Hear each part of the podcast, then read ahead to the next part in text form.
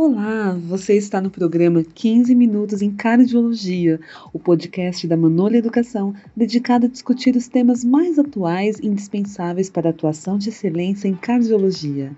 Seja muito bem-vindo.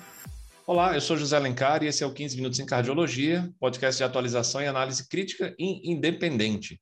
Esse conteúdo é destinado a profissionais de saúde. E hoje eu tenho comigo aqui para falar sobre choque cardiogênico Luiz Carvalho, é cardiologista pelo Dante Pazanese, é, faz parte da equipe do Hospital São Luís Redidor e da UTI do Vila Nova Star.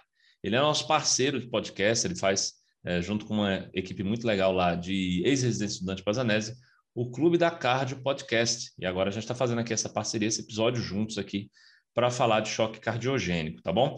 Então, para a gente começar, Luiz, você se apresentar para o pessoal e já começar a falar, então, quais são as causas do choque cardiogênico. O que, é que eu tenho que suspeitar quando o paciente chega em choque cardiogênico no meu plantão de pronto-socorro de UTI? Olá, professor.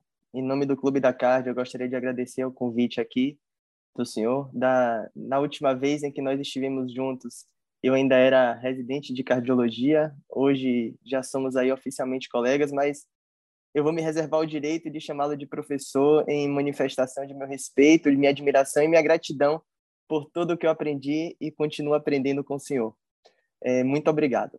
Mas passando aqui ao, ao assunto do nosso bate-papo, é, as principais causas de choque cardiogênico é, vão, vão incluir aí né, alterações de volume, alterações agudas na fração de ejeção do ventrículo esquerdo, arritmias é, doenças valvulares e vamos separar por último falar de outras causas. Com relação às alterações de volume, elas podem é, se dever a um aumento agudo de uma sobrecarga de volume, e isso principalmente a gente vai encontrar naquele paciente que não faz a, a aderência correta à terapia diurética, ou aquele paciente que não segue a dieta, a dieta de restrição hidrossalina prescrita, ou por outro lado, o paciente também pode se apresentar com alteração de volume para menos, ou seja, aquele paciente que se apresenta hipovolêmico para a gente, isso vai ter impactos lá na frente no tratamento. É aquele paciente que tem muita diurese, então às vezes a gente pesa a mão, apesa a mão um pouco na, na dose do diurético, aquele paciente que não ingere líquidos adequadamente, ou ainda aquele paciente que está sob alguma infecção, por exemplo, uma gastroenterite, que faz com que ele perda líquido pelo trato gastrointestinal. Com relação às. Eu vou, eu vou te interromper um pouquinho só porque você falou uma coisa muito importante que o pessoal tem que aprender mesmo dessa tua fala. Que assim, o que você está contando para a gente então é que o choque cardiogênico, e é disso que nós estamos falando só, a gente não vai falar, por exemplo, hoje de hipovolêmico, nada disso, mas que o choque cardiogênico pode se apresentar hipovolêmico, né? A gente vai falar daqui a pouco da classificação, mas o paciente pode se apresentar assim se a gente se lembrar lá das nossas aulas de graduação, primeiro ano da graduação, a gente teve aula de fisiologia, estudou pelo Guyton, né? E lá a gente lia da curva de Frank Starling. Então, se o paciente está com uma pré-carga diminuída, ele também vai ter um volume sistólico, portanto, a pós-carga também diminuída, né? É mais ou menos por esse lado aí que a gente tem que interpretar quando se falou hipovolemia, não é isso? Perfeito, professor. É, sempre que eu estou em frente a um paciente, eu tento recorrer à fisiologia para entender o que é está acontecendo. É, e se a gente pega a definição de choque cardiogênico, que é a pressão arterial sistólica menor que 90 milímetros de mercúrio por mais de 30 minutos, ou aquele paciente que necessita de vasopressores para manter uma pressão arterial sistólica maior do que 90 milímetros de mercúrio, a gente é, não tem como não recorrer a, a, ao racional da pressão arterial, que depende fundamentalmente da resistência vascular sistêmica e do débito cardíaco. E o débito cardíaco, como o senhor bem falou, depende da pré-carga, da pós-carga e da contratilidade. Então, sim, se nosso paciente ele tem uma deficiência de pré-carga, consequentemente ele pode ter uma deficiência de débito cardíaco, consequentemente ele vai ter uma deficiência aí de pressão arterial e ele pode sim ser classificado como choque cardiogênico único e exclusivamente por esse déficit. É, falando um pouquinho agora aqui então das reduções agudas na fração de ejeção do ventrículo esquerdo. A gente tem que sempre lembrar de infarto agudo do miocárdio, é uma causa importante em nosso meio de choque cardiogênico, cardiomiopatia do estresse, ou cardiomiopatia, ou síndrome do coração partido, ou cardiomiopatia de Takotsubo, é, é uma causa que, inclusive, é diagnóstico diferencial de infarto agudo do miocárdio, então a gente tem que estar atento para, sobretudo para aquelas pacientes na pós-menopausa, sexo feminino, que se apresentam com a dor torácica, é, de início agudo após um, um período, um, um, episódio de estresse emocional. Essa é a apresentação classicamente descrita nos livros. E é interessante o diagnóstico de, de Takotsubo, porque o tratamento vai ser fundamentalmente oposto à maioria dos outros tratamentos para choque cardiogênico. Se nosso paciente tem síndrome de Takotsubo, ele pode evoluir com obstrução da via de saída do ventrículo esquerdo por conta de uma hipercinesia dos segmentos basais do coração. E o tratamento para esse paciente, ao invés de dar inotrópico, vai ser dar beta-bloqueador, para diminuir essa contratilidade e permitir um maior enchimento diastólico do nosso paciente. Os pacientes também podem apresentar uma redução da fração de ejeção por conta de uma taquicardiomiopatia. Então, são aqueles pacientes que habitualmente têm uma frequência cardíaca elevada por conta de arritmias supraventriculares mal controladas ou arritmias ventriculares também. A mais comum em nosso meio, notadamente, a fibrilação atrial. Então, aquele paciente aí que mantém uma frequência cardíaca média maior do que 110 a 120 está sob risco de desenvolver taquicardiomiopatia, e a gente tem que lembrar dessa causa também. Outras causas, miocardiopatia periparto, a gente vai suspeitar sempre naquela mulher jovem, gestante, sem fatores de risco cardiovasculares, que evolui com a disfunção ventricular esquerda nova no período pós-parto, aí de algumas semanas antes do parto até seis meses após. E, por último, a miocardite, que é uma causa que está muito em moda aí, né, por conta é, das vacinas do Covid, gerou é, a maior polêmica, e que a gente tem que lembrar também, sobretudo naqueles pacientes é, que se apresentam com a disfunção grave, sem fatores de risco clássicos para doença cardíaca. É, dois pontos aqui para a gente comentar e elaborar melhor isso daqui. É, Luiz, imagine que tem, chega um paciente lá no pronto-socorro em choque cardiogênico. E aí eu pergunto para ele, ele, tá, ele ainda está podendo falar comigo, tá? E eu pergunto para ele assim: se eu está com dor no peito, ele me fala que não está com dor no peito, é, essa, em tese, não é, vai, não vai ser a minha principal hipótese, infarto agudo, né?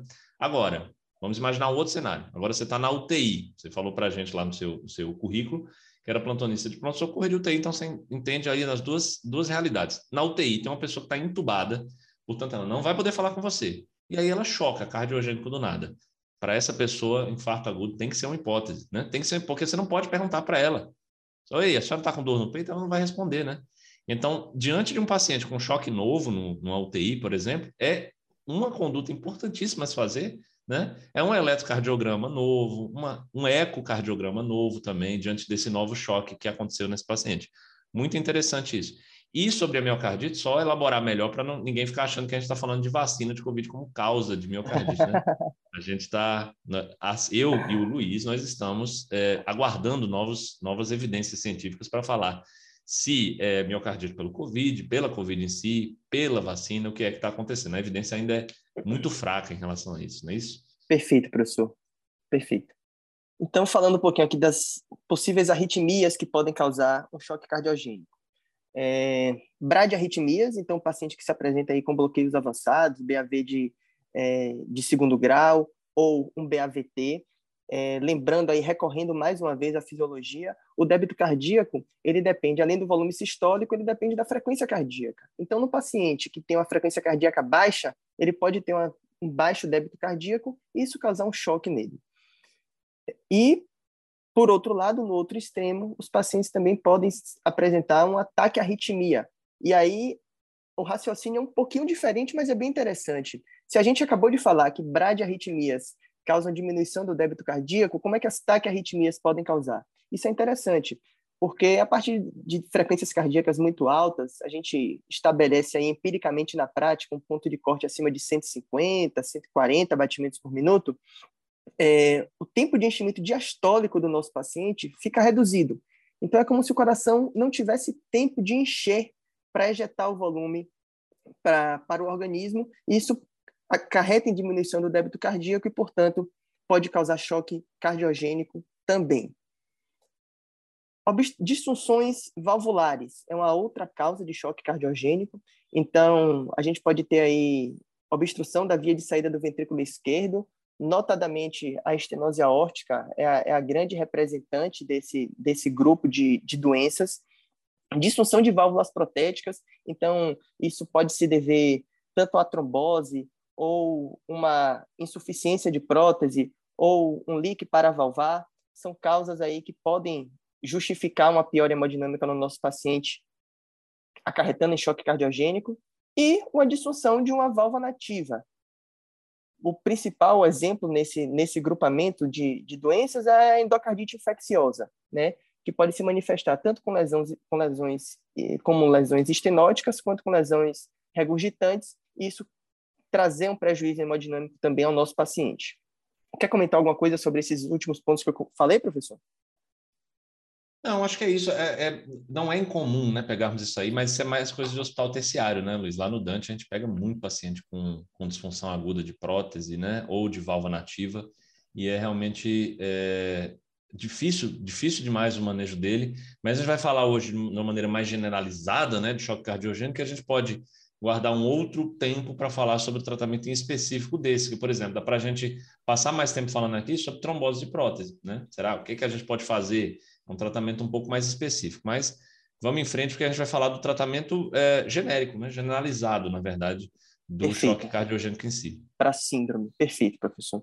É, e só para não deixar passar algumas últimas causas menos comuns de choque cardiogênico, então, alterações metabólicas da doença tireoidiana é, representa bem esse grupo aí. Interessante que, a, que as alterações da tireoide podem cursar com, com tamponamento pericárdico, e a gente suspeita do tamponamento pericárdico, no caso do hipotireoidismo, quando o paciente se apresenta, ao invés de com ataque cardíaco, com a bradicardia, em vigência de tamponamento pericárdico.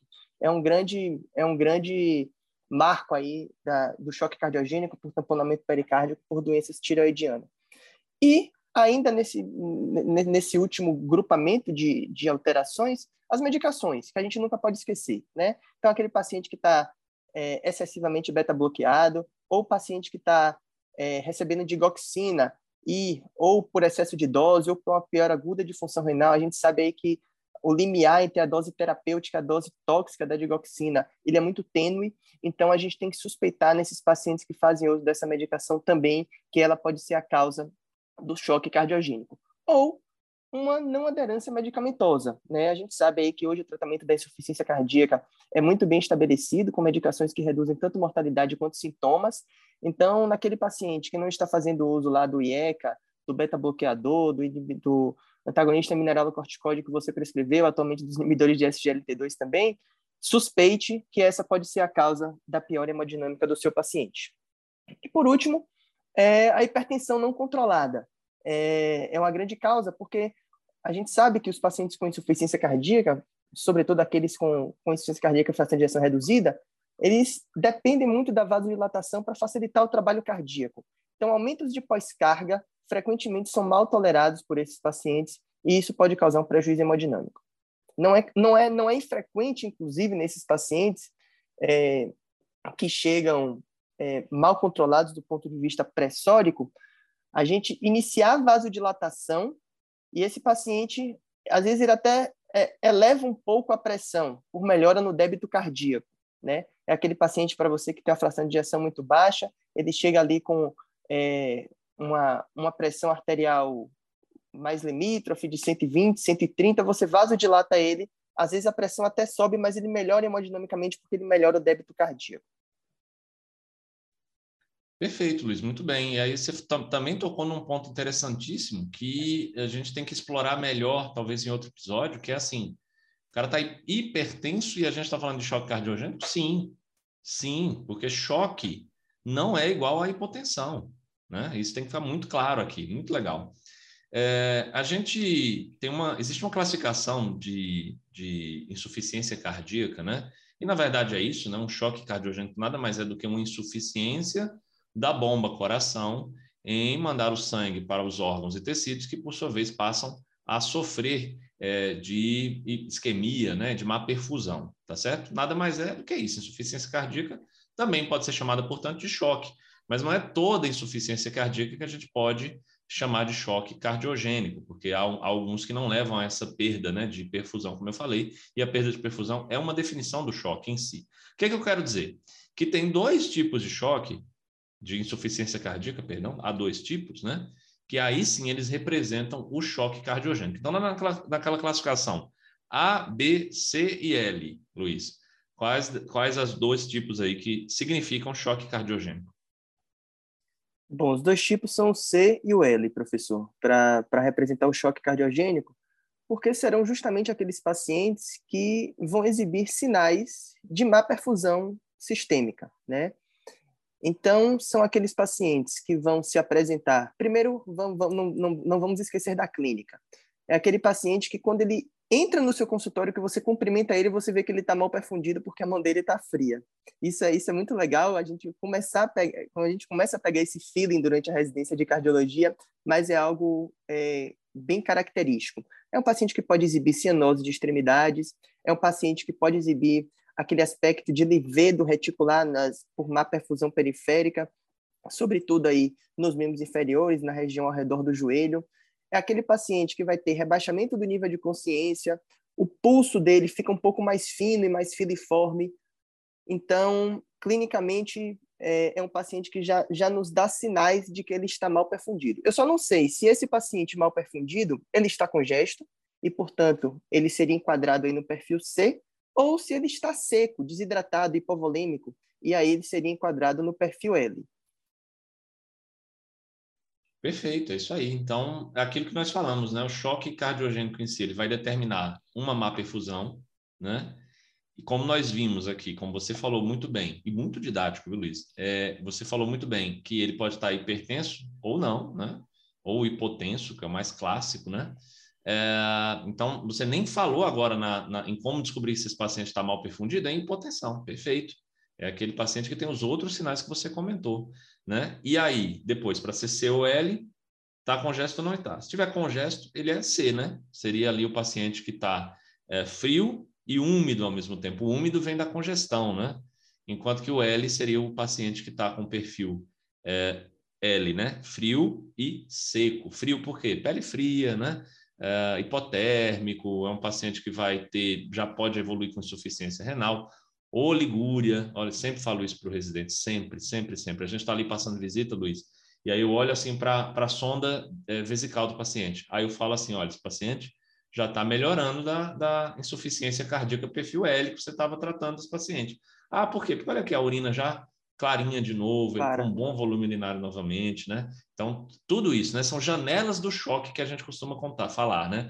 E são algumas dessas aí você citou. Maravilha. Então, vamos fazer, como é que vai, como, vamos ver como é que vai ser o tratamento do C e do L, tá bom? É, vamos pensar primeiro se eu tenho que tratar os pulmões do paciente. Isso só faz sentido se for um paciente que está com perfil C, porque aí o pulmão passa a ser um problema para ele, né? Ele vai estar tá frio e também úmido, então está congesto. É, como é que a gente faz o tratamento? Pode falar bem na prática mesmo, Luiz. Está lá um paciente com perfil C na tua frente. Para os pulmões, o que, é que o Luiz vai fazer? Perfeito, professor. Me permita 15 segundos aqui só para comentar uma coisa que eu acho importante e esqueci. É, além da, da classificação ser fundamental para a gente ver qual vai ser o melhor tratamento para nosso paciente, a gente pode prognosticar ele. E essas duas classes, C e L, significam pior prognóstico. A classe L, que o paciente está frio e seco, a mortalidade é estimada em 23% durante a internação. E o perfil C, o paciente congesto e frio, é, essa mortalidade é estimada em 51%, mostrando aí que o sinal de baixo débito, sinais de baixo débito são um grande marcador de mau prognóstico nesses pacientes. Respondendo à pergunta que o senhor me fez, é, quando o paciente se apresenta para a gente congesto, a gente vai ter alguns objetivos, né? Primeiro deles, melhorar os sintomas do nosso paciente. São pacientes que ficam muito sintomáticos, não conseguem dormir adequadamente, não conseguem deitar, ficam com desconforto respiratório. Então, habitualmente, a gente faz diurético para esses pacientes, na dose de ataque de 1 miligrama por quilo. Sabendo que esses pacientes, é, quando eles já fazem uso prévio de furosemida, pode, podem ser necessárias doses mais altas, é, dessa medicação, sobretudo aí nos primeiros dias de tratamento, sempre com cuidado, claro, para a gente não perder a mão e passar do ponto e acabar secando demais o nosso paciente.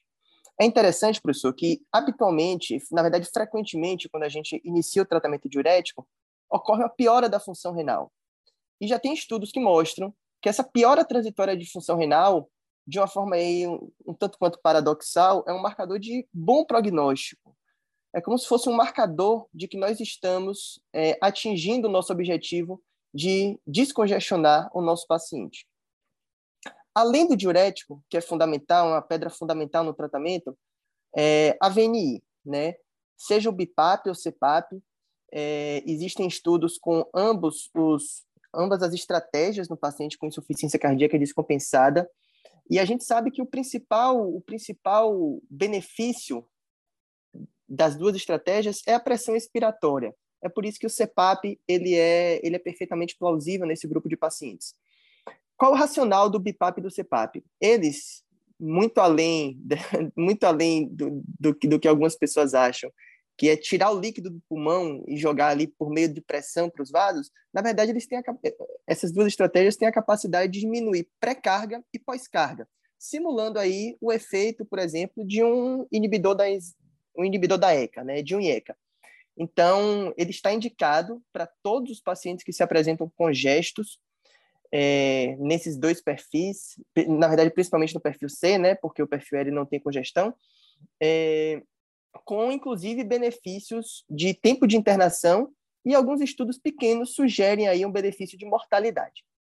Por último, se o nosso paciente não responde adequadamente ao diurético e à ventilação não invasiva, nós temos que partir para a intubação, né?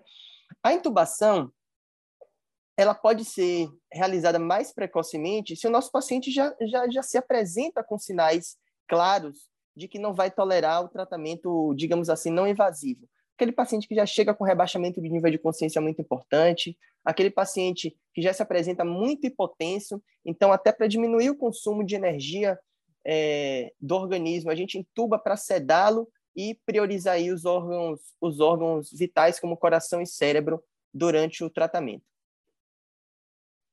Ok, acho que está ótimo o resumo em relação aos pulmões. E agora, tanto para o perfil C como L, como é que a gente poderia manter uma boa perfusão para esses pacientes?